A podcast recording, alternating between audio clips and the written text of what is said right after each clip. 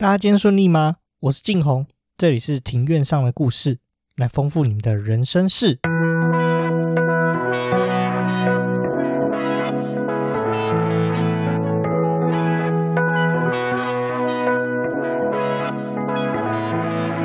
我们透过历史、书籍、电影、风土，带你进入那些看似很远却其实离我们很近的事，在这里扩散你我的小宇宙，还有那些故事所延伸出的观点。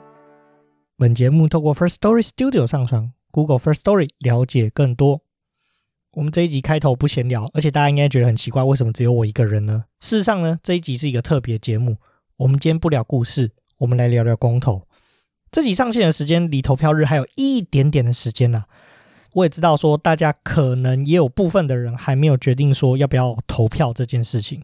这集希望呼吁大家说，一定要回家投票。这次是由我们做主。那为什么我们要回家投票呢？我想大家有一些想法啦，或许是说觉得这些议题很复杂啊，自己好像也觉得说，其实这公投也没有什么强制力或什么的。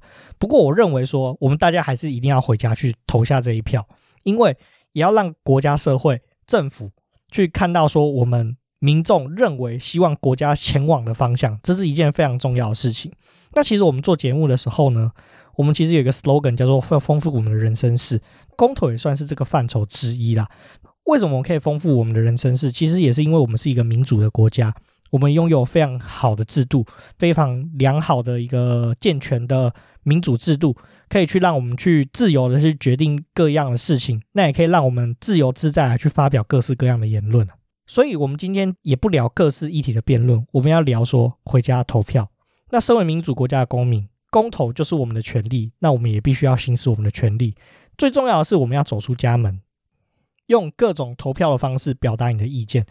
我可以理解说，你对各个议题或许都不是这么了解，你尝试去了解，做出决定，你就是比昨天的自己还要再更加的进步，更加的往前。这也是一个非常非常好的机会，去多多参与一些公民的运动。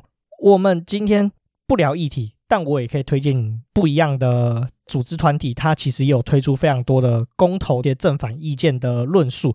那我也希望说大家可以去看看，花一点点的时间去决定你认为你心中最重要的答案是什么。我觉得其实最重要的一件事情是，出门投票其实就是投票，就是你决定下这个下决定背后的意义才是最重要的。不管你是投废票、投正面、投反面，其实都是非常重要的，就是要让这个国家社会知道说。我们民众对于这个议题是怎么想的？面对每个题目，其实背后就反映出我们的价值观。到底或许是你认为生态是重要的，还是说你认为经济发展相对是更重要的？你认为安全是重要的，还是说参与国际贸易是重要的？你认为说减碳是重要的，还是认为说一个安全的电厂是重要的？其实这背后都反映出我们的价值观，跟我们认为最优先的价值是什么？那我也认为说，每个决定其实并不是绝对的是或不是。你其实，在决定任何的议题的时候，都是一个光谱。你选择认为你的光谱是哪一边，投票的结果也是一种光谱的显示，代表说我们认为最优先的权利是什么。我很喜欢瓜吉讲的一句话，其实每一次的投票都是替我们想要的未来去做决定。那这个决定其实并不是一触可及的，这个决定是不断的选择。是经过无数次的选择，才成为现在今天社会的样貌。既然是这样子，我们何不去走出我们的家门，去为我们想要的未来去做出决定？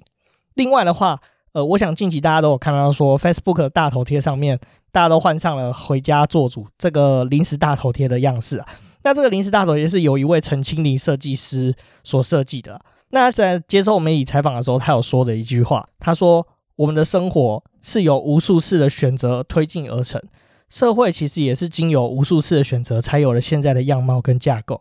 他也表示说，无论我们有没有参与，世界都不会停止改变。参与投票就是将自己的声音传递给社会，我们才能拥有心目中的家园。换一个角度说，如果你今天在全联会为了架上的酱油而深思熟虑要买 A 牌还是 B 牌的人，那为什么面对早教、面对猪肉、面对要不要？公投绑大选这些问题的时候，你为什么不出来做自己决定呢？为什么何不为了自己的生活的岛，选择你想要的未来？十二月十八号，这次我们回家做主。